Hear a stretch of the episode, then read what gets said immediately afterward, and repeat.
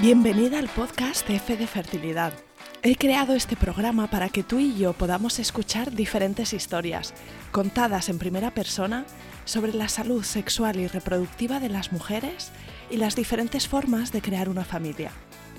No se habla suficiente de este tema, de cómo se vive la infertilidad, las pérdidas gestacionales, las técnicas de reproducción asistida, la medicación, el duelo genético, la crianza monoparental, la fertilidad LGTB, la decisión de vivir sin hijos, los comentarios del entorno, los obstáculos económicos, el estrés o el impacto que todo esto tiene en la relación de pareja.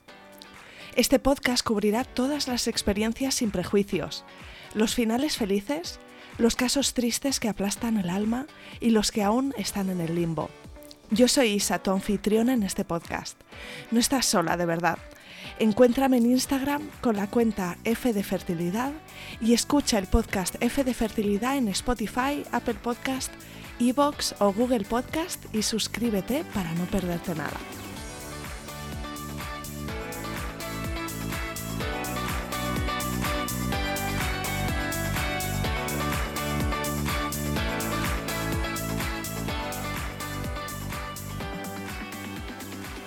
Hoy te traigo al podcast a María Algeró, profe de educación infantil y mamá de acogida de tres niños.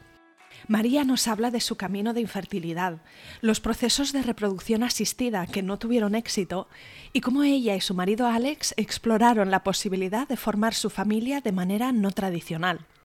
Inicialmente exploraron la adopción internacional, pero ese camino no fue adelante. María nos habla de cómo llegaron a su familia dos hermanos de tres años y medio y un año y medio en 2019, el proceso de acogida y también la adaptación. En 2020 quisieron ampliar su familia y acogieron a un tercer hijo, un bebé de siete meses. Por último, María nos cuenta también que a principios de este año 2022 retomaron el camino de la adopción y que están a punto de completar el proceso y dar la bienvenida a un nuevo miembro en su familia. Quiero agradecer a María que aceptara mi invitación a este podcast y que contara con tanto detalle cómo funciona el proceso, sus miedos, sus dudas, las respuestas de su entorno y cómo para ella formar una familia especial es mejor de lo que jamás hubiera podido imaginar. No te hago esperar ni un minuto más. Aquí tienes el relato de María Algeró. Empezamos.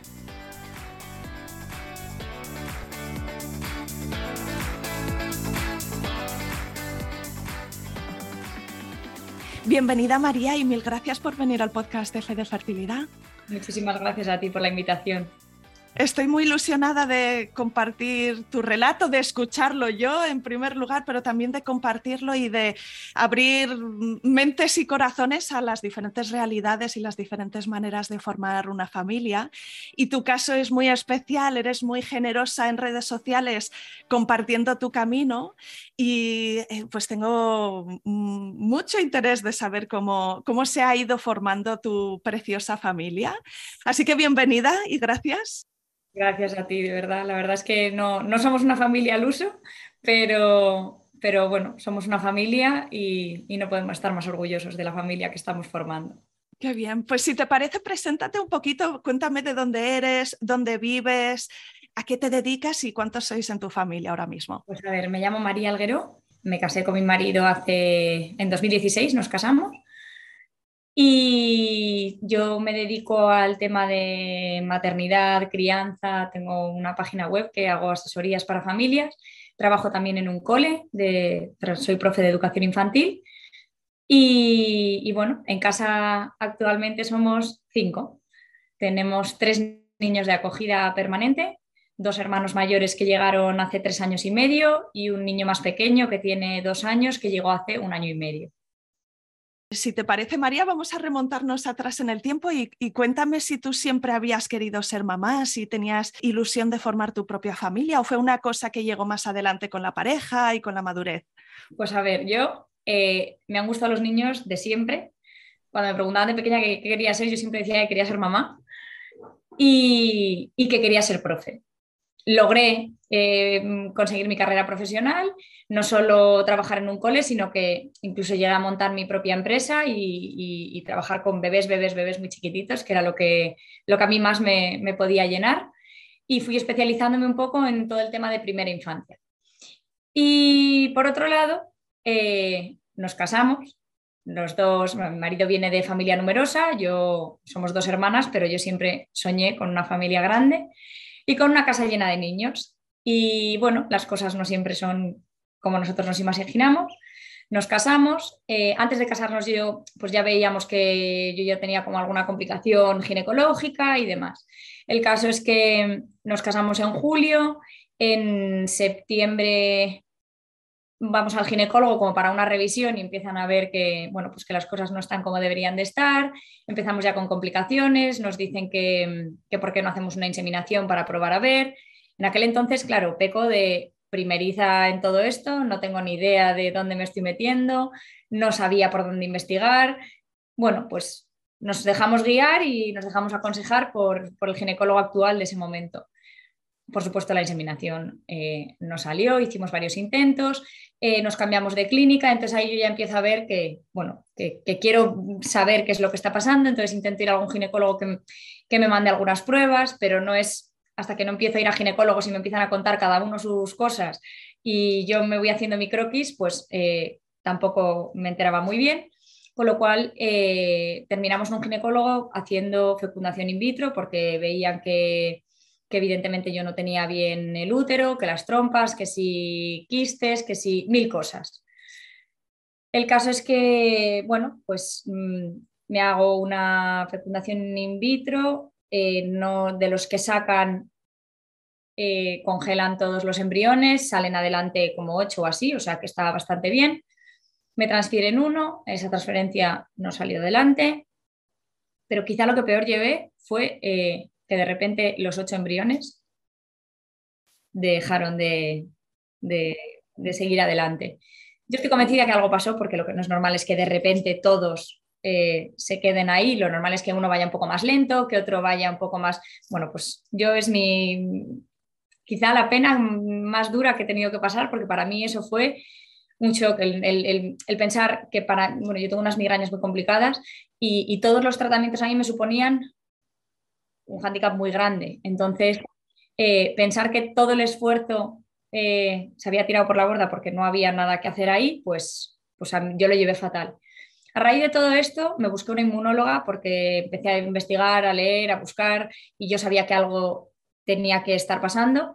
Y al final sí, eh, tengo una mutación genética, tengo un problema de trombofilia, ninguna de las dos trompas es servible, tengo una endometriosis tremenda, bueno, pues mil cosas que se han ido juntando y todo eso ha hecho que a día de hoy, bueno, a día de hoy vamos, que no pueda ser madre.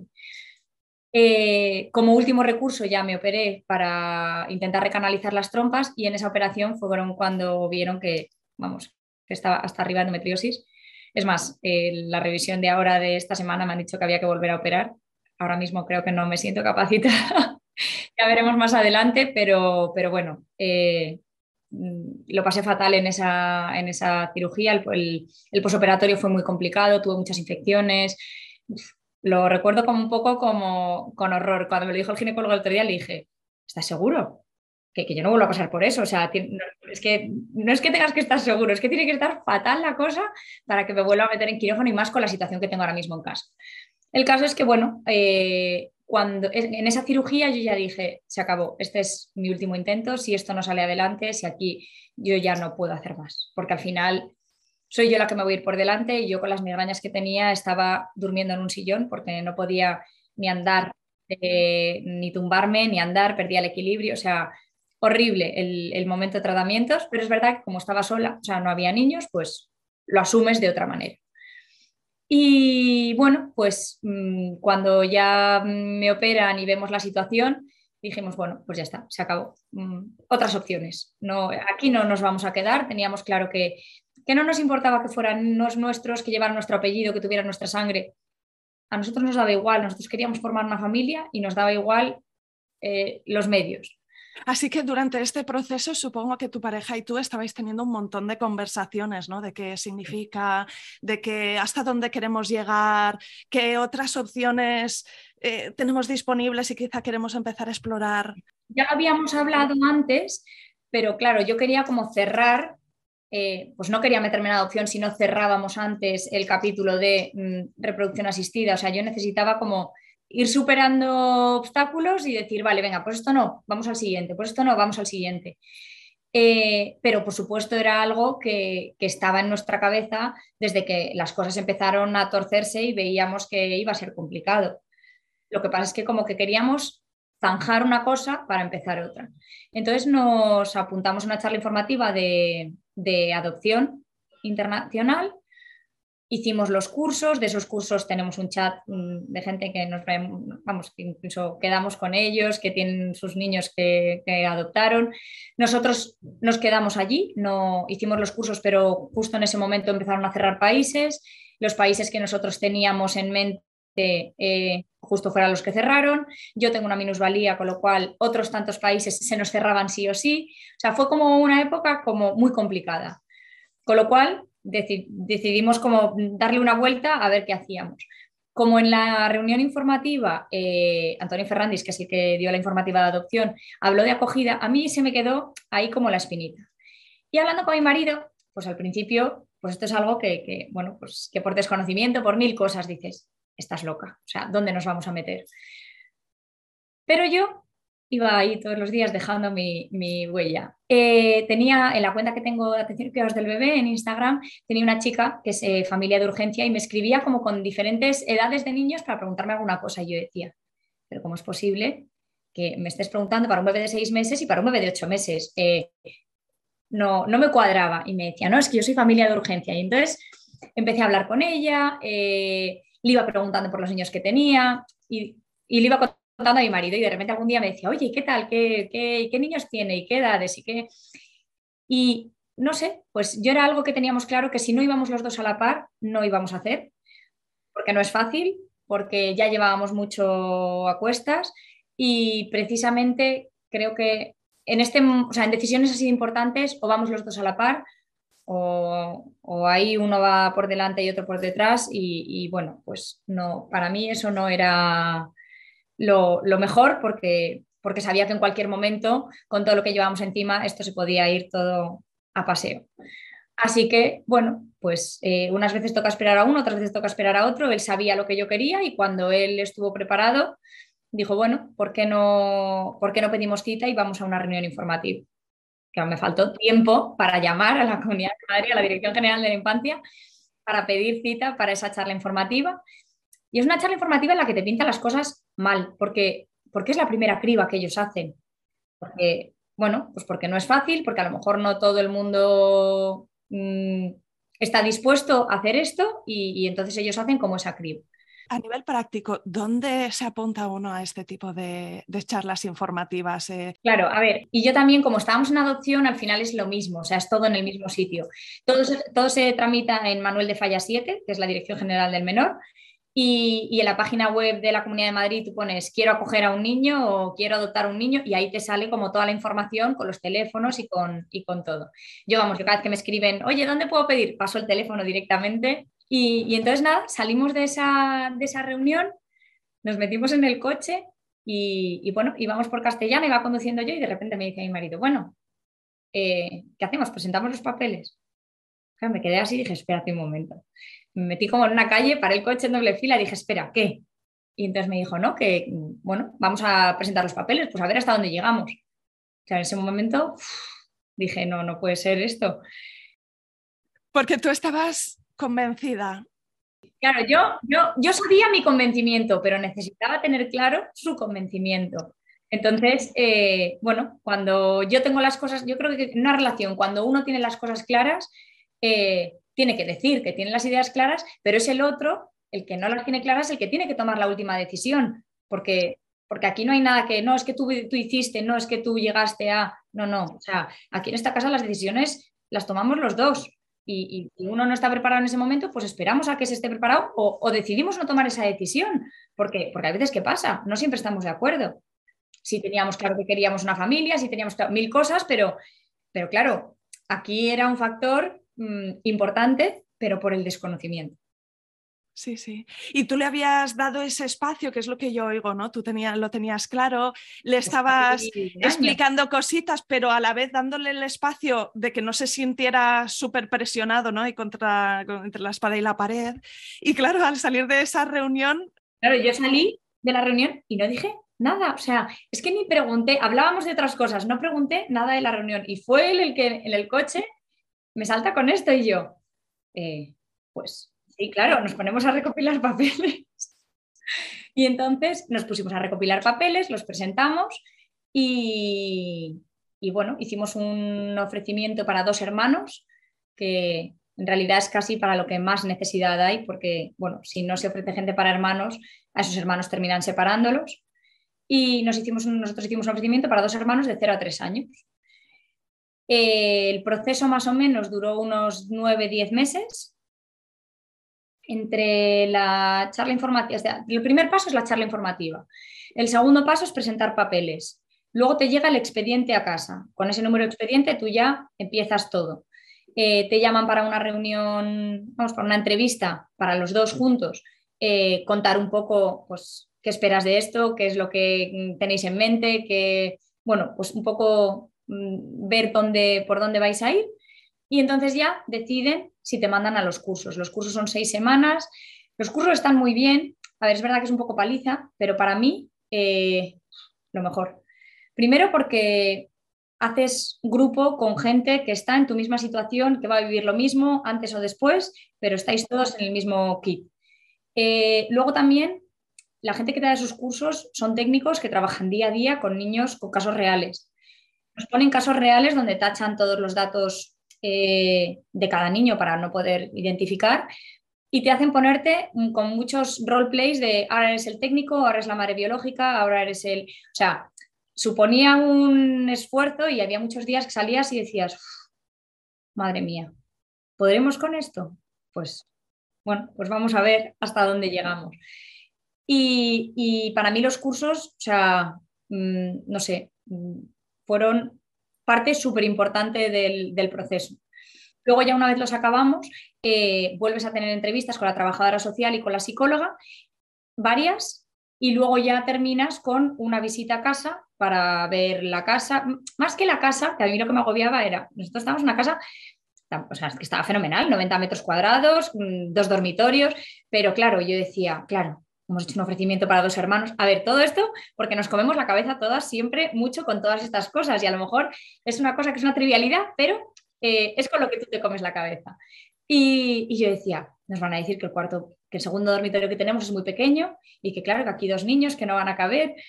y yo me hacía mis pájaros mentales. Luego llegaron y dijeron, a ver, tenéis una casa estupenda, con una urbanización, con más niños, con parque, con supermercados. O sea, ellos al final lo que miran es los servicios que tú tienes. Tenemos supermercado, tenemos farmacia, tenemos colegios, tenemos, o sea, que hacemos mucha vida de ir andando. Es verdad que yo luego uso el coche para todo, pero, pero para mover por aquí puedo hacer la cosa, puedo vivir sin coche.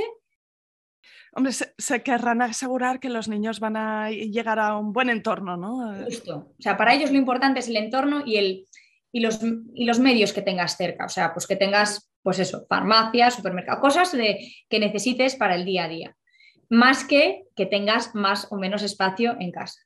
Eso con el primer ofrecimiento, porque en el segundo sí que es verdad que nos dijeron que teníamos que cambiarnos de casa porque necesitábamos un dormitorio más era comprensible, lo que pasa es que estábamos con ello en mente, pero tampoco iba a ser inmediato. Pero claro, nos lo dijeron hasta que nos cambiamos, al final tardamos 15 días en hacer la mudanza, estar cambiados y que viniera la, social a casa. nada como tener también un poco ese empujón y esa ilusión de decir, bueno, si nos han pedido esto, por mí que no quede, yo eh, mi parte la cumplo. Y además de estos profesionales que, estaban por parte de la administración, supongo, ¿no? Los técnicos y em, también recurristeis, no sé si es necesario o si puede aportar un valor adicional en algún momento, pues mm, mm, poder preguntar a un abogado, poder preguntar a, mm, no sé, a otro tipo de profesionales que respondan dudas o la asociación ya tiene todo muy bien montado y es una maquinaria que funciona muy bien y tienes ahí todo disponible? A ver, sí y no. Tú en el proceso tienes a, esa trabajadora social, la figura del trabajador social y la figura del psicólogo. Y, a ellos a los que les vas a preguntar todas las dudas que tengas.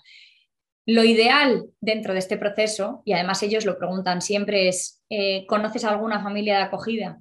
Porque ellos entienden que, sí, que desde fuera pues a lo mejor se ven las cosas de una manera, pero que el día a día es lo que quieren que sepan cómo es. Entonces, eh, a nosotros cuando nos preguntaron, sí, justo acababa de conocer yo en el colegio de trabajo una familia que tiene un pequeña acogida, pero tampoco tenía yo mucha idea. O sea, mm, conocía a esta familia y tampoco es que la conociera muchísimo. Habla, sí que fueron un apoyo importante, hablé con ellos bastante por teléfono, pero, pero tampoco sabíamos muy bien eh, dónde nos metíamos. Eh, bueno, pensamos que si éramos capaces de llegar al final sería porque seríamos capaces de, asumir la situación. Y, bueno, pues nosotros eh, presentaron nuestro expediente a pleno, el de los mayores, como en mayo o así, y, y, nos llamaron para decir, oye, os han dado la idoneidad, pero tenéis que esperar la carta oficial donde se acepta eh, vuestro ofrecimiento. ¿En este momento ya sabíais con qué niños os habían hecho un match? No. No, pero aquí fue muy rápido porque eh, nos llaman para decirnos, nos mandan un correo para decirnos que teníamos la idoneidad, que teníamos que esperar que nos llegara la carta y de repente yo estoy trabajando, recogiendo a los niños en mi aula una mañana y de repente me llaman de un número largo, cojo el teléfono, mira, tenemos un ofrecimiento para vosotros de dos hermanos de año y medio y dos y medio. Y de repente dejé de escuchar, me metí en el baño, me puse a llorar, había otra compañera ahí cogiendo a los niños. Digo, pero es que no me ha llegado la carta. Me decían, no, es que hay veces que no da tiempo a que llegue la carta, pero ya sabemos que, que sí sois idóneos. Y esto fue un miércoles y el viernes nos citaban allí en Manuel de Falla. Tuve que volver a llamar porque luego cuando colgué y hablando con mis amigas de ahí del cole me decían, pero, pero a ver, ¿qué te han dicho? Digo, pues hay un niño y tienen año y medio y dos y medio, pero ¿quién es el mayor? ¿Quién es el pequeño? yo, es que no lo sé, que es que no he podido escuchar. Y entonces ya como que dijeron, bueno, respira. Porque claro, yo ahí llorando con una emoción, respira y vuelves a llamar. Yo, pero ¿cómo voy a volver a llamar? Van a decir que estoy loca, que cómo no le voy a escuchar, fue que era una llamada importante pero que le llames, que si no fuera porque ellas me insistieron, yo nunca habría llamado, ¿eh? Y la volví a llamar y dije, mira, perdóname, perdóname, lo siento muchísimo, me he puesto súper nerviosa y me dice, pero si esto es lo más normal del mundo y yo, ya como que se me pasó y yo, vale, ¿me puedes decir por favor todo? Y entonces ya con un, con un vamos, en un Kleenex apuntando todo lo que me decía para que no se me, para que no se me olvidara. Y, y bueno, ese día además es que fue súper bonito. Yo lo pasé fatal, pero fue un día súper bonito porque justo era el día del cumpleaños de mi hermana esa noche íbamos a cenar con mis padres y con mi tía, con lo cual eh, sí, llamé a mi marido porque no podía quedarme con eso bombazo todo el día, pero me callé, me fui por la tarde a una tienda de estas de globos de helio y encargué dos globos, eh, uno rosa y otro azul, y pues sé que aumentábamos la, o que ya somos una familia, aumentamos la familia por detrás, ni me acuerdo lo que era, y los metí en una caja y fuimos a casa de mis padres por la noche, yo callada hablando con mi madre, pero ¿estás bien? Y yo, sí, no, que estoy un poco cansada, que no sé qué, o sea, yo no, es que no podía, eh, los lagrimones colgando todo el día, o sea, fue que ahora lo pienso y digo, creo que no sería capaz de aguantar desde las 9 de la mañana hasta las 8 de la tarde que lo solté. Y entonces, luego ya estuvimos allí con mis padres, con mi tía, con mi hermana, y entonces ya cuando eh, vamos a sentarnos a cenar, digo, bueno, te damos el regalo antes. Entonces saqué la caja, saqué los dos globos mis padres como que tampoco se enteraron mucho y mi hermana se quedó así, ¿cómo, cómo, cómo, cómo? Y en ese momento me derrumbé, o sea, me temblaban hasta las piernas de haber aguantado todo el día.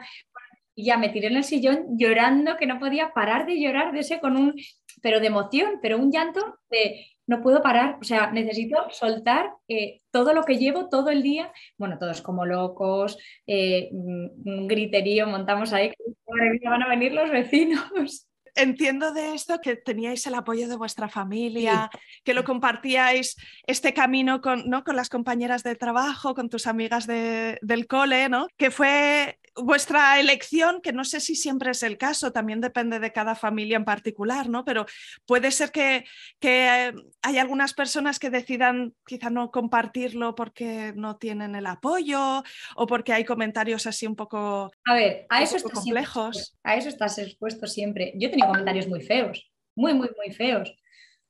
Bueno, yo tenía claro mi objetivo, tenía claro que era una decisión que mi marido y yo habíamos tomado, que compartíamos con el resto, pero no pedíamos opinión al resto. O sea, en realidad, o sea, un poco egoísta por nuestra parte el, pensar que, bueno, al final les estamos imponiendo a nuestra familia eh, esta situación, pero, pero en ese momento pensábamos así, a día de hoy es un regalo para ellos. Es que sí, es complicado. Luego no todo el mundo conoce la situación, te encuentras comentarios horribles de os vais a complicar la vida, no sabéis dónde os estáis metiendo. Eh, bueno, comentarios de todo. Hay comentarios que te duelen más dependiendo de la persona que te los haga y comentarios que te duelen menos.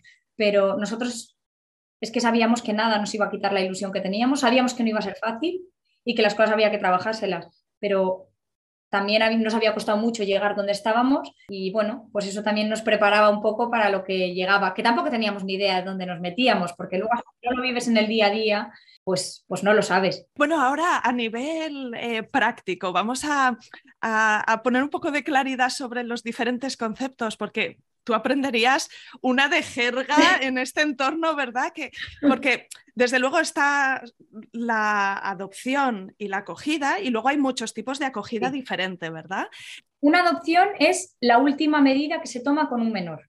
Cuando no hay otra opción, eh, se toma la medida de adopción y en adopción corta todo tipo de vínculo con su familia. ¿Vale? Entonces ese niño es tu hijo, con tu nombre, con tu apellido y con todo. Es verdad que ahora hay adopciones abiertas eh, pero eso significa que el niño sigue siendo tuyo, o sea, con tu nombre, tu apellido y todo, pero que puede mantener contacto con algún familiar suyo, ¿vale? Eso se estipula antes de, hacer esa adopción. Eh, pero en principio adopción corta todo tipo de vínculo. Luego está acogida. Y acogida tienes urgencia, que es máximo seis meses normalmente, y suelen ser bebés de hospital, que es hasta que se toma la medida que, se decide la medida que se va a tomar con ese menor, van a esas familias y están seis meses con ellos hasta que se decide. Y una vez se decide, salen en adopción o salen en acogimiento o salen en la medida que tengan que salir. Luego está temporal. Temporal es uno o dos años. Y es cuando la situación familiar eh, tiene una solución. A lo mejor han operado, es una madre soltera, la han operado y necesita que alguien cuide de su niño mientras a ella la están operando. O ha tenido un accidente y, necesita ayuda. O, bueno, que ha pasado una situación mala o que está con una enfermedad o con alguna cosa y en ese momento, bueno, pues se prevé que, que la recuperación va a ser buena. Y en acogimiento permanente es donde van niños donde se sabe que el acogimiento va a ser mayor a dos años, pero no se prevé un retorno a corto plazo. ¿Quiere decir que van a vivir siempre con nosotros? No. ¿Podría ser? Sí. O sea, eh, pueden vivir con nosotros hasta que, bueno, es que claro, es que siempre se dice, no, hasta los 18, porque legalmente eh, la Comunidad de Madrid como gestiona hasta los 18, ¿vale? yo doy por supuesto que, que, a los 18 yo no voy a dar la patada a nadie y que aquí las puertas van a seguir abiertas. Pero bueno, se supone que el acogimiento es eh, hasta que son mayores de edad, ¿no? Digamos que la familia no se ha recuperado hasta que son mayores de edad. ¿Podría pasar eso o podría pasar que la familia de aquí a 4, 5, 6, 7, 8, 10 años cambiara su situación y pudieran retornar con ellos? Eh, para que esto sea más fácil y para que los niños también entiendan cuál es la situación, por eso en acogida siempre hay visitas. En urgencia, por ejemplo, las visitas son eh, semanales, si es que se prevé eh, que vuelven con la misma familia. En temporal son cada 15 días y en permanente son mensuales. Una visita con la familia biológica. Nosotros vamos a un punto de encuentro, yo dejo a los niños en ese punto, vamos, viene el técnico a buscarles, les mete dentro del, sitio donde se va a hacer la visita y cuando van a salir me sacan al niño y yo me voy. Entonces yo nunca veo a la familia biológica. Esto es mi caso. Hay otras familias que sí que conocen a las familias biológicas. Yo en mi caso no conozco a ninguna de las dos. Bueno, sí, las he visto, pero no... No, no tenéis una relación directa. No, no nos hemos visto cara a cara de saludarnos, no. Pero eso depende de la Comunidad de Madrid, eso no depende de que tú digas o no. O sea, sí que es verdad que en el proceso nosotros dijimos que sí estábamos dispuestos a, esto, porque también dentro del, del, proceso que tú haces el ofrecimiento, tú rellenas unos cuestionarios de a qué estás dispuesto o no si estás dispuesto a ciertas necesidades, si estás dispuesto, bueno, pues a un montón de cosas y dentro de todo eso nosotros pusimos que no nos importaba tener contacto con la familia en caso de necesidad. A día de hoy llevamos tres años y medio sin tener contacto con la familia, o sea, nunca se ha dado el caso. Y, y entonces, estos tres tipos de acogida. Es verdad que ahora han salido más tipos de acogida que implican menos, o sea, no tienes tú al niño en tu casa, no te gestionas tú todo, el niño vive, por ejemplo, eh, un curso en familia, fines de semana o acogida vacacional, es la manera que están teniendo de sacar a niños más mayores, porque son niños a partir de 7 años, em, de sacar niños más mayores, porque al final quien hace una acogida, pues sí, hay gente que acoge a mayores, pero lo más habitual es que sean ofrecimientos para niños más pequeños. Entonces, eh, de esta manera, de, sacar a niños más mayores, eh, al final es la residencia la que se hace cargo de todas las cosas del niño. Si tú te lo llevas a tu casa en curso en familia y vive en tu casa entre semana, la comida, todo, pues eso es, corre a tu cargo, pero si el niño necesita cosas, ahí es la residencia la que se ocupa, o si tiene que ir a médicos o visitas con su familia, esa es la residencia la que se va a ocupar de todo. Con lo cual es una manera de entrar dentro de, este, de esta aventura sin una acción eh, tan grande como la que sería un acogimiento más permanente o más temporal. Y encima, pues eso, con la opción de poder sacar a niños más mayores o de poder llevarte a un niño un mes de vacaciones contigo y darle la oportunidad de vivir lo que es tener una familia. Porque, bueno, estos niños viven en centros de acogida, ¿no? Es la alternativa que, que, en residencias. ¿Y sabes cuántos niños hay en España ahora mismo que no tienen una familia, que están viviendo en, un centro? Pues creo que hay más de 1.500. Mm. O sea, el problema que hay es que para adopción hay lista de espera de familias y para acogida hay muchos niños en residencias. Entonces, sí, yo entiendo que la situación es diferente, pero cuando dice la gente, pues que, ¿cómo puedo ir adopción tan despacio? No, es que no hay tantos niños adoptables. Hay muchos niños en residencias, pero claro, tú, el, el que haya niños en residencia no significa que sea para adopción. O sea, que haya niños en residencia es pues que hay niños que a lo mejor están poquito tiempo que están en una residencia y luego retornan con la familia. O sea, cada situación también se valora de manera individual, pero se necesitan muchas familias. Y bueno, creo que cada vez la gente se va concienciando más, por lo menos se habla más. Y, ese era un poco mi objetivo con la cuenta, que bueno, yo cuando empezamos los trámites con el ofrecimiento de los dos mayores, me hubiera encantado haber encontrado una cuenta donde haber visto un poco el día a día, porque sí, yo hablaba con la chica esta de, de urgencia, pero era en otra comunidad autónoma, que al final en cada comunidad autónoma funciona completamente diferente, y encima era otro tipo de acogimiento. Y entonces yo dije, bueno, yo prometo que, si esto sale adelante, que si lo conseguimos, yo abro mi ventanita y, cuento lo que pueda.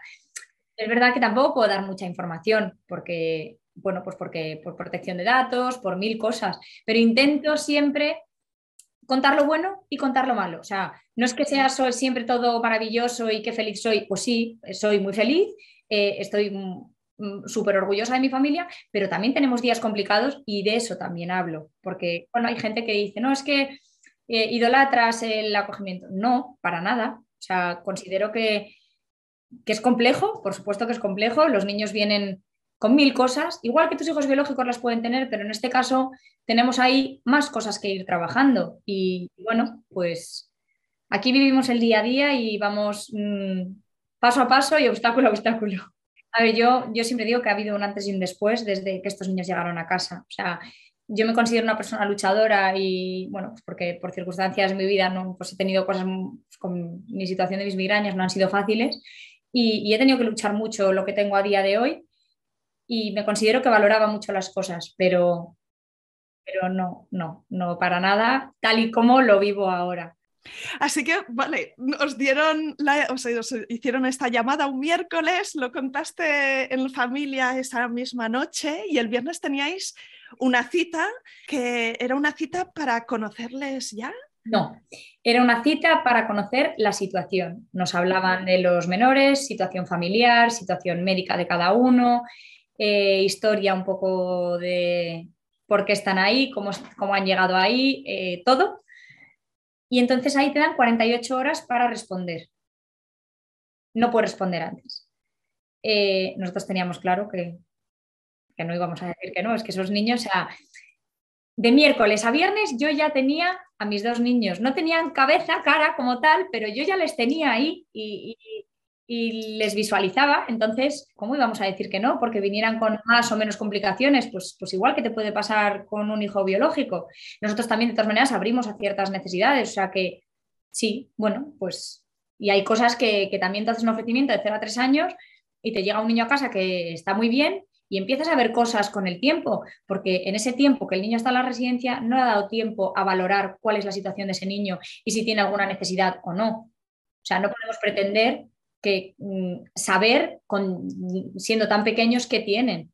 Pues luego hay muchas cosas que salen y, y toca lidiar con ellas. Y ya está. No, y yo siempre digo, yo tengo tres y esos tres, cada uno tiene lo suyo. Entonces, bueno, pues cada uno con lo suyo, mm, a luchar con ello. Sí, con el amor que tienes, con ese deseo de, dar amor y bueno, entonces os dieron 48 horas, lo teníais claro, pero os tendríais que esperar por lo menos hasta el lunes, eh, me imagino. Nos dijeron que sí, que el lunes podíamos contestar, porque como era todo el fin de semana y demás, que el lunes contestamos. El lunes a las 7 y 25 de la mañana yo estaba llamando para decir que sí, aún así de todas maneras les dijimos que bueno, que no teníamos nada que pensar, que, que, sí, que si se podía ir agilizando algo, pues que por supuesto, como los niños eran un poquito más mayores, sobre todo el, mayor tenía dos años y medio, nos pidieron un álbum, entonces me puse a recopilar en casa, hicimos una foto nuestra, foto de la familia de mi marido, foto de mi familia, foto de la casa y entonces ahí viene la complicación. Nos dicen que, les pongamos fotos de su cuarto y que que llevemos ese álbum a Manuel de Falla para que ellos luego lo lleven a la residencia y enseñárselo a los niños y trabajarlo con ellos. Por supuesto, ese fin de semana fue pico y pala con la habitación de los niños porque mi objetivo era que se llevara el álbum a Manuel de Falla el lunes cuando diéramos el ok, con la habitación montada para que pudieran trabajarlo con ellos y que cuando esos niños vinieran a casa pudieran identificar su cuarto, su espacio, su cuna, su cama. Soy profe de infantil, sé lo que es el, el trabajar esto con un niño y el y entonces para mí eso era mi prioridad. O sea, no, había otra cosa. Con lo cual ese fin de semana fue, bueno, pues en un fin de semana montamos la habitación de los niños. Pintar las paredes, eh, montar la cama para uno, cuna para otro, cambiador, una cocinita que le regalaron mis padres, mis amigas me dieron así algún juguete porque tampoco teníamos nada y hasta que no supiéramos y no les conociéramos, pero tampoco queríamos tener la habitación vacía. Yo no quería que estuviera eso desangelado, quería que tuvieran ya su sitio y bueno, pues la verdad es que lo colocamos todo con mucha ilusión, hicimos el álbum, plastifiqué el álbum, lo llevé a encuadernar y lo llevamos a, a Manuel de Falla y eso fue el lunes. Estuvieron esa semana trabajándolo y nos citaron, no sé si fue ese viernes o fue a la semana siguiente, ya nos citaron en la residencia. Y ese día vamos a conocerles y ese día lo primero que hacen es eh, reunirnos en una sala, todos los profesionales, en ese caso, como había problemas médicos, estaba eh, el médico, enfermera, estaban los educadores de día o de noche o de mm, correturnos, porque ahí hay un montón de educadores, el director de la residencia, o sea, estaban todos para contarnos un poco la situación de esos niños. Porque sí, cuando tú vas a que te hagan la exposición del caso, te cuentan los técnicos lo que han podido recopilar de esa residencia, pero ahora ya te lo van a contar de primera mano, porque en nuestro caso además cruzaron datos. Nos dieron la información de la niña en el niño, la del niño en la niña. Que no pasa nada, ¿eh? porque al final es lo que vamos a tener y me da igual que sea de uno que de otro, pero luego ahí ya te cuentan un poco más. Nos contaron todo y entonces bueno, nos dijeron, bueno, pues nada, subimos arriba a su habitación que os están esperando subimos a esa habitación. Estarías nerviosa, supongo. Nerviosísima. Y además es que nada más verle, el mayor nos señaló y dijo, Alex, María. Y yo empecé a llorar. Ya me puse de rodillas en el suelo porque dije, o sea, no puede ser, no puede ser que me conozcan así, o sea, yo no puedo. Y me cogió la educadora y me dijo, no pasa nada, llora. Digo, pero es que no quiero que me vean llorar. Y me dice, ¿de qué? ¿De alegría? No pasa nada. Le dije, gracias gracias. A día de hoy sigo escribiéndome con ella, nos llevamos fenomenal, le mando fotos de los niños. Eh, hemos vuelto a la residencia un montón de veces, eh, tenemos muy buena relación con ellos y creo que para los niños también es bueno porque ha sido parte de su vida. Sí, sí, habían estado mucho tiempo allí. Eh, ellos habían estado seis meses, pero seis meses en la vida de un niño es una eternidad. Claro, claro. Una eternidad. Y, y, nada, ese día pues pasamos la mañana con ellos. Yo, con de novata, Ahora ya no se hacen las cosas así. Ahora cuando vas a conocer a los niños ya firmas. Pero en aquel entonces no se hacía así. Entonces yo de novata me había cogido la mañana porque, porque no pensé que directamente nos fueran a dejar estar allí. Con lo cual pasamos la mañana con ellos, les damos la comida y cuando les van a acostar a dormir la siesta, nos vamos. Y dicen, bueno, ¿volvéis esta tarde? Y yo, que tengo que ir a trabajar. dice, bueno, no pasa nada, que venga tu marido. Mi marido diciendo, solo yo, con los dos niños. Pero ¿cómo voy a venir yo solo? Digo, pues esto es lo que hay, o sea, yo todavía no tengo la baja, eh, tengo que ver cómo lo gestionamos, eh, sí, tienes que venir tú. Total, que fue esa tarde el solo, yo a la salida del cole me fui corriendo Y luego ya el sábado y el domingo estuvimos yendo a la, a la residencia con ellos.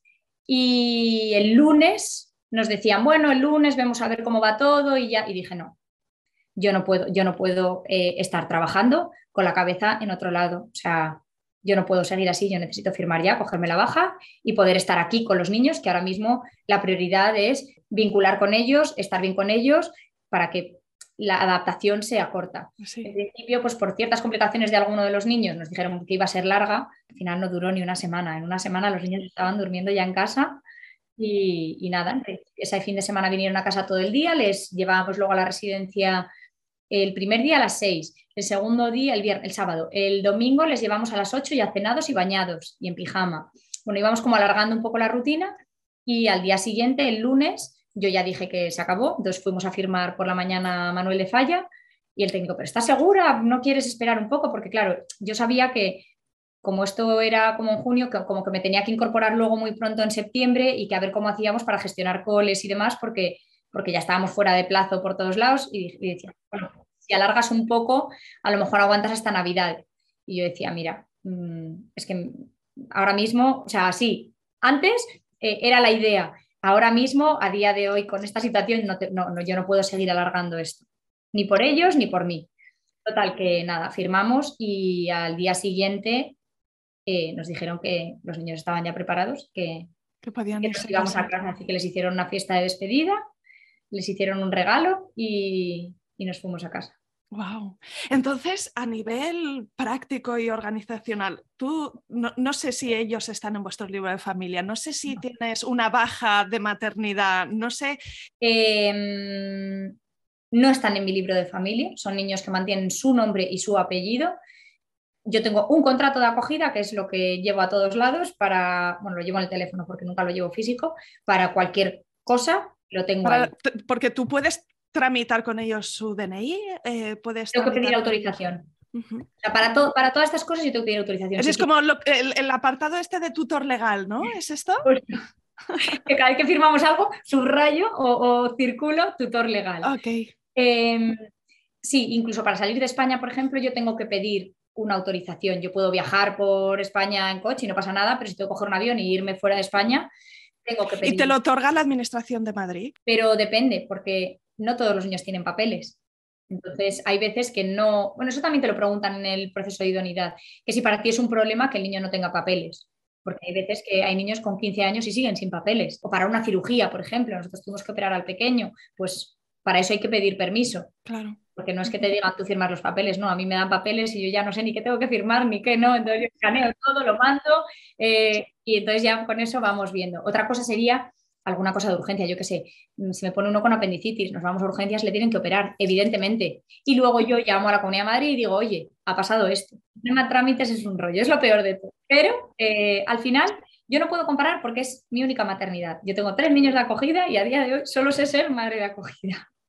Y, entonces te dieron baja porque mencionabas, ¿no? Pedirte una baja, es ¿de qué tipo de baja? O sea, la baja es igual que una baja eh, de cualquier madre por, un nacimiento. Lo que pasa es que como eran dos, en vez de ser 16 semanas, eran 18 semanas. Eh, eso es lo mismo. No puedes coger lactancia si el, si el bebé no tiene menos de seis meses. Y ayudas como tal, pues mira, para que te hagas una idea, o sea, no te da para comprar leche y pañales. Es verdad que este año han aumentado las ayudas, pero desde diciembre del año pasado no hemos percibido ninguna ayuda, porque se supone que se harán a lo largo de estos meses, pero seguimos sin ellas. Bueno, pues llegarán en algún momento, sí, llegarán, pero es que como tampoco lo haces por esto, pues, bueno, pues tienen problemas de salud los tres, entonces eh, lo primero que hicimos fue ponerle seguro privado. Pues eso te, lo gestionas tú, pero, pero yo tengo seguro privado, mi marido lo tiene, ¿por qué no lo van a tener mis tres hijos? Entonces, pues al final decidimos que, pues que en el momento que entran por la puerta de casa son tus hijos y ya está. O sea, no hay nada más que... Sí, así que fue solo una semana de adaptación, vinieron a vuestra casa y ya llevan... Tres años y medio. Tres años y medio con vosotros. Ese verano ni, nos organizamos verano ni nada porque decíamos, acaban de llegar a casa, como, como nos vamos a ir a la playa con ellos. Pues no, vamos a vivir el día a día, vamos viendo un poco. Y llegaron en junio y al final nos fuimos en agosto unos días a la playa porque les veíamos como muy bien y dijimos, oye, pues ¿por qué no? O sea, al final eh, íbamos a casa de mi suegra, que podíamos decidir si sí o si no en cualquier momento y que si no estaban bien volvernos. Y, la verdad que fue impresionante. O sea, se me saltan las lágrimas, esa, la playa, que o sea, no habían visto el mar en su vida, claro, era una piscina grande y por qué tiene arena esta piscina, o sea, no entendían nada. Un verano de primeras veces a tope con todo en general, desde una piscina, desde un todo. Y no os quedasteis allí porque tenéis ahora mismo un tercer bebote de eh, acogida. Al año de estar ellos en casa, eh, bueno, ya lo avisamos antes, pero nos dijeron que teníamos que esperar al año. Cuando llegaron, cuando llevaban ya el año en casa, con una pandemia de por medio, todo, o sea, en vez de quitarnos las ganas, al final nosotros, para nosotros es verdad que yo siempre lo digo, eh, no fue una situación fácil, pero fue un regalo, porque estos niños llevaban muy poco tiempo en casa y, y ahí fue donde me di cuenta que una baja de 16, 18 semanas no es suficiente para vincular con un niño que ya viene con muchas cosas. Eh, para nosotros la pandemia fue un regalo porque pudimos conocerles bien, ellos nos pudieron conocer bien, asentaron muchas cosas, eh, cambiaron mucho en muy poco tiempo. Es verdad que se cortaron las visitas, eso también, a ver, las visitas están muy bien, pero nos hacen retroceder muchas veces mm, muchas cosas y luego volvemos otra vez a arrancar. Entonces, eh, bueno, pues fue una situación como muy favorable para ellos que hizo que, fueran mejorando a pasos agigantados. Entonces, pues es que para nosotros fue un, regalo que hubiera sido justo en ese momento, que entiendo que, la situación no fue fácil para mucha gente, que la gente ha perdido a muchas personas, pero en nuestra situación eh, como familia es lo que mejor nos vino. Y entonces eh, ese verano nos dejaron presentar los papeles, los volvimos a presentar, nos llamaron incluso locos que si sabíamos dónde nos metíamos, digo, pues perfectamente, si ya tenemos dos. Y, bueno, eh, llegó el pequeño, el pequeño llegó con siete meses, empezamos los trámites en junio y el pequeño llegó el 1 de marzo.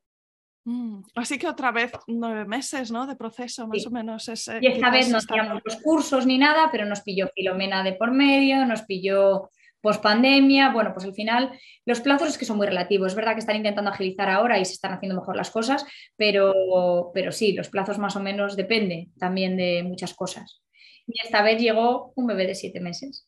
Supongo que es lo que nos podemos imaginar todos, ¿no? De alguna manera no tenía el nivel de conciencia que tenían los mayores cuando llegaron a vuestra familia.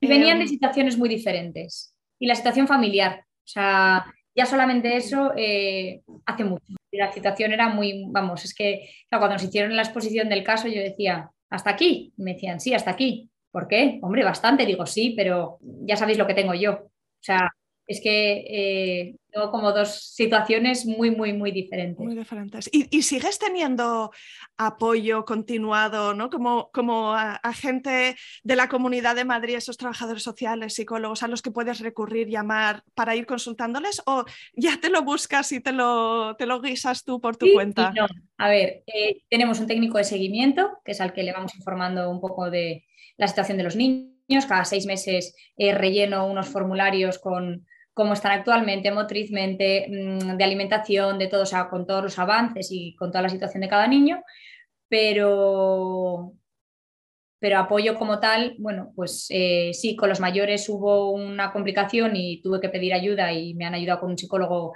especializado en acogimiento en trauma, apego y demás, pero me costó mucho lucharlo, no es tan fácil y no suelen darlo a no ser que sean cosas muy complejas.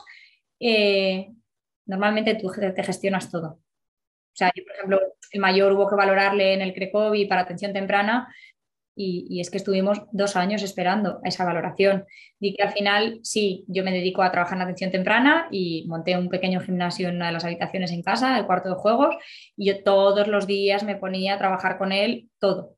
Hasta que luego conseguimos plaza, pero tardamos dos años. Y dos años, un niño mm, de dos años y medio es mucho.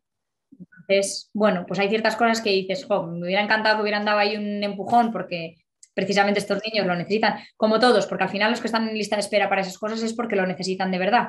Hombre, lo que dice es que esto requiere, requiere de, de ser una persona resolutiva te hace resolutiva. O sea, yo era muy cuadriculada, yo era muy organizada, todo mm, muy a, mucho tiempo vista. Ahora organizo la semana. Sé que dentro de esa semana hay muchas posibilidades de cambios. Bueno, otra manera de vivir. Yo pensaba que nunca sería capaz de llegar a vivir así, sin morir en el intento, y se puede. Te puedo preguntar por conversaciones difíciles. No sé si a veces pueden ser conversaciones difíciles con tus hijos, si pueden ser conversaciones difíciles con la pareja, con la familia, con profesionales. ¿Qué situaciones te has encontrado que, que te vengan a la mente? A ver, situaciones difíciles, pues no sé, desde ir a un médico y tener que mm, buscar cosas, saber qué podía haber ahí detrás sin saber, sin conocer mucho lo que había pasado, o que de repente te digan, hombre, es que muy probablemente haya vivido esto y dices, pues es que tampoco tenemos la certeza, pero luego se terminen confirmando las cosas, pues, pues eso es duro y hay que, hay que ir gestionándolo. Eh, no sé, al final con mi marido estamos los dos muy a la par en este sentido, sabemos lo que tenemos y, al final es lo que él dice, que, como no podemos comparar con una maternidad lo que sería el uso, o sea, un hijo biológico, pues tampoco nos parece nada del otro mundo, al final es a lo que estamos acostumbrados. Que es verdad que luego lo hablas con gente y dicen, ¿y así todos los meses? ¿Y así? Sí, pero, pero es a lo que nos hemos acostumbrado nosotros, es, ese es nuestro día a día. Y al final estamos con unos niños que no sabemos el tiempo que van a estar en casa, pero que el tiempo que estén en casa eh, es cuando más nos necesitan y es cuando más nosotros tenemos que estar ahí.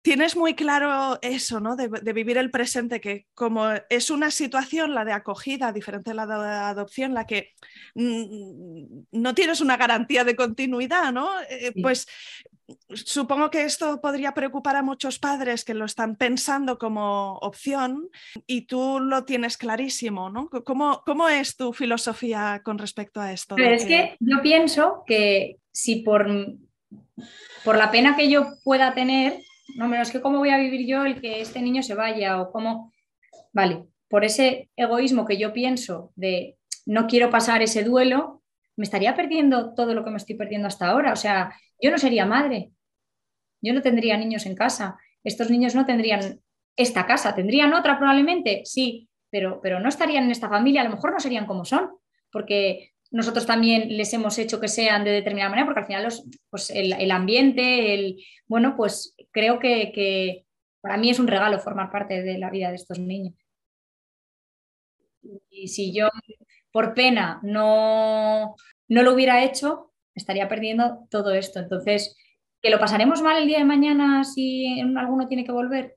Por supuesto, será eh, la mayor pena de mi vida pero yo no puedo pensar ahora en esa pena que tendré, ya la viviré. Ahora mismo estoy disfrutando todo y más para que el día que llegue esa pena yo tenga este recuerdo de decir, qué maravilloso lo que vivimos con esto, qué bien lo que hicimos con esto, mira este vídeo que tengo grabado, mira estas fotos de ese momento. Eso es con lo que me quiero quedar. ¿Y en algún momento reactivasteis el proceso de adopción? ¿Esto mm, cómo ocurrió y, dónde estáis en, el pues proyecto? Adopción era con lo que empezamos. Eh, se me salen las lágrimas porque, pues porque... Porque está en marcha ahora mismo. Eh, fue con lo primero que empezamos, eh, con lo primero que tiramos la toalla porque se nos complicaron mucho las cosas y de repente en enero se abre la lista de adopción nacional porque nosotros también teníamos abierto necesidades especiales. Cuando llegó el pequeño a casa, a la semana de llegar el pequeño nos llaman de adopción de necesidades especiales. A mí se me quedó un trocito de corazón ahí. No quise saber nada porque, porque no podíamos hacer nada hasta que no llevara el pequeño un año en casa. Porque no solo se abre la lista este año, se abrió en enero y se cerró en marzo, se abre este año, que era cuando podíamos, eh, cuando ya hace un año que el pequeño está en casa, porque si no tampoco podríamos, se hace por sorteo de DNI y en vez de poner el DNI de mi marido el primero, no sé por qué, puse el mío, el sorteo fue un 9 y yo tengo un DNI 02, con lo cual teníamos un expediente de menos de 80. Menos de 80 calculábamos que como un año y pico, dos años, hay 1.600 solicitudes. O sea, dicen que tienen familias hasta dentro de 10 años. Porque en Madrid Nacional es así, cierra eh, el tiempo que las familias estén y vuelven a abrir cuando ya no tengan familias. eh, nos llamaron en septiembre para hacer la charla informativa, porque aquí el proceso es diferente, ya con el expediente abierto. Hacemos la charla informativa porque la han ido haciendo de 50 en 50. Hacemos la charla informativa y a raíz de ahí nos dan un papel en el que dicen, paralizo el expediente, sigo adelante con el expediente, cierro el expediente, porque también esa charla informativa es un poco criba para que sepas dónde te estás metiendo. Decimos que seguimos adelante con el expediente, por la suerte que tenemos los cursos hechos de cuando empezamos con adopción, con lo cual no tenemos que hacerlos. Y a las pocas semanas de la charla informativa, yo estaba en la cama con una migraña tremenda y me llama mi marido y me dice, eh, nos han llamado. Digo, ¿nos han llamado de qué? Que empezamos con la idoneidad. Digo, pero lo que me estás contando. vuelvo a llamar yo a la trabajadora social y me dice, sí, sí, que empezamos ya, eh, la cosa arranca. Total, que tenemos las entrevistas, trabajadora social, psicóloga y este miércoles eh, vienen a ver la casa, a conocer a los niños y la semana que viene lo presentan a pleno, con lo cual wow. Eh, es muy probable que, que, nos llamen para hacer un ofrecimiento antes de Navidad. ¡Wow! Enhorabuena, María. Estáis ampliando otra vez la familia. Sí, y esta vez, bueno, pues eh, sí que tengo vértigo un poco a la situación porque, porque yo suelo ser, ser madre de acogida, esto es una situación diferente. Mm, pero bueno, también pienso que tampoco sabía ser madre antes y aprendí a serlo, pues, pues ahora pasará lo mismo. Pero no quiero que al final sea diferente la situación entre los niños. Bueno, habrá que vivir el día a día y gestionarlo. Y, bueno, en principio el margen de edad eh, de, este, pues de dos días, porque sea una renuncia de hospital, a pocos meses, porque sea una familia que todavía no tenga clara la decisión y se haya ido a una familia de urgencia. Así que, bueno, pues eh, con mucha ilusión, preparando todo sin saber tampoco nada, porque, porque aquí hasta que no te hacen el ofrecimiento y desde que te hacen el ofrecimiento te llaman, a lo mejor ese día te citan en manual de falla, te cuentan el caso y te dicen al día siguiente vamos a recogerlo. Entonces, eh, son 24 horas, entonces estoy aquí intentando hacer un poco de ropa, eh, bártulos y de todo para tener las cosas más o menos listas. Y, bueno, pues avanzando muy rápido porque, porque es que si nos llaman antes de Navidades no va a ser ni un año de proceso. Esto, no es que sea un milagro, es lo siguiente. O sea, eh, hemos tenido la suerte de nuestra vida y por eso digo que, tengo ahí arriba a alguien que, que nos ayuda porque, bueno, no sé qué me decía el otro día, es la guinda de, tu familia y es así. Pues supongo que en casa lo estáis hablando con los niños. Me imagino que con ellos también habéis eh, eh, ido por la ruta de, de, hablarle de las cosas con mucha naturalidad. Sí, a ver, ellos vivieron el proceso del pequeño, eh, sabían perfectamente que venía de residencia. E, ellos saben perfectamente cuando les dijimos que venía, que, si querían que llegara otro hermanito, lo primero que preguntaron es: ¿y de qué residencia va a venir? Eso lo soltó uno. Y el otro dijo: Sí, porque de tu tripa no vienen los bebés. Aquí en esta casa todos vienen de residencia. Ellos tienen clarísima la situación. O sea, al final es su situación. Entonces, sí, el año pasado alguna madre de la clase de la niña que se quedó embarazada me decía, pero, pero ¿y por qué ella se queda? Bueno, pues yo le he hablado con ellos con toda la naturalidad del mundo. Pues yo no puedo tener bebés en la tripa, pero, pero en esta casa, pues, mm, pues llegan de otra manera. Pues ya está. Y ellos al final lo normalizan todo mucho más que nosotros. Wow, pues eh, supongo que cuando miras atrás, esto no es lo que tú te hubieses imaginado, es bien distinto, ¿verdad? Pero no lo cambiaba por nada, o sea, es que ni aunque me dijeran, y mira que, me costó el tema del embarazo, porque yo decía, pues soy el colmo del colmo. Eh, me especializo en auxiliar de pediatría, en embarazo, en lactancia, o sea, en todo. y resulta que no puedo vivirlo pero es que, es, que este era mi camino. O sea, mm, no, las cosas no son siempre como nosotros queremos. Las cosas, bueno, pues evidentemente la suerte hay que buscársela, ¿eh? también lo digo, porque, porque esto no es que hayamos llegado aquí, no. O sea, nos lo hemos currado mucho, pero, pero me siento muy orgullosa de, de, lo que estamos haciendo, de la familia que tenemos, de, de los niños en los que se están convirtiendo, que me da mucha pena que crezcan porque lo llevo fatal, me encantaría que fueran chiquititos siempre, pero porque yo también es lo que me gusta, o sea, es a lo que estoy acostumbrada a trabajar. Y, llegan etapas nuevas, ahora estamos en primaria, que dices palabras mayores, pero, pero les veo cómo están ellos, en las personas en las que se están convirtiendo, en cómo, en cómo actúan, en lo que me cuentan los profes del cole y digo, mal, mal, mal, creo que no, no lo hacemos. Nos equivocamos, por supuesto, como todos. Y bueno, y hay semanas mejores y semanas peores. Pues es que esto es así. La semana que toca visita, pues estamos más alterados. La semana, bueno, pues esto es una montaña rusa y... Pero bueno, yo siempre digo que esto hay que vivirlo, que hay que vivirlo, que creo que, que todos deberíamos vivir esta experiencia, todos deberíamos darle la oportunidad a unos niños que, necesitan saber lo que es vivir una familia. ¿Cómo, ¿Cómo vamos a pretender que esos niños el día de mañana formen su familia si no saben lo que es? ¿Y tienes algún último consejo a mujeres o parejas que pueden estar escuchando ahora mismo y que quieras transmitirles? Escribirme. Esta semana viene una pareja a casa que, no conocemos de nada, que, se, que estaba informándose, que quería conocernos, que quería conocer otro punto de vista.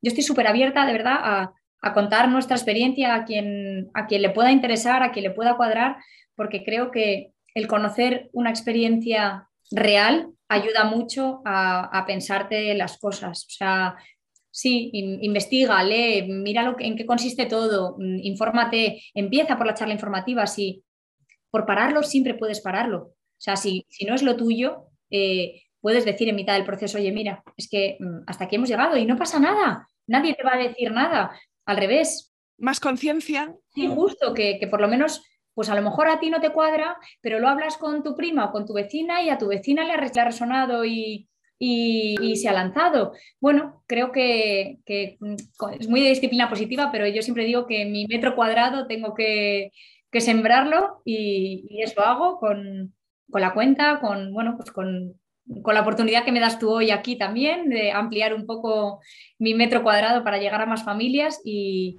y bueno, pues al final es eso, que informarse mm, y conocer a otras, otras familias que estén en esa misma situación para que, no, que no es que te cuenten, es que, es que tú puedas verlo, que puedas vivirlo.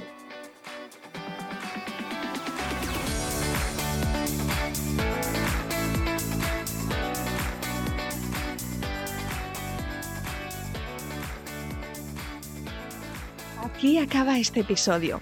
Si te ha gustado, suscríbete al podcast en Spotify, en iTunes, en Evox o en Google Podcast. Encontrarás una estupenda biblioteca de relatos de otras mujeres y algún hombre que han transitado o están transitando el camino de la fertilidad. Mi deseo es que escuchar sus experiencias te empodere y te ayude en tu propio camino. Será genial si conectas conmigo en Instagram. Sigue la cuenta F de Fertilidad ayúdame con esta misión de arrojar luz sobre experiencias reales o simplemente recomiéndale el podcast a alguna amiga a quien creas le puede interesar. No dejes de escribirme un mensaje directo en Instagram, la cuenta es F de fertilidad y me encantará saber de ti. Cuídate mucho, nos vemos la semana que viene.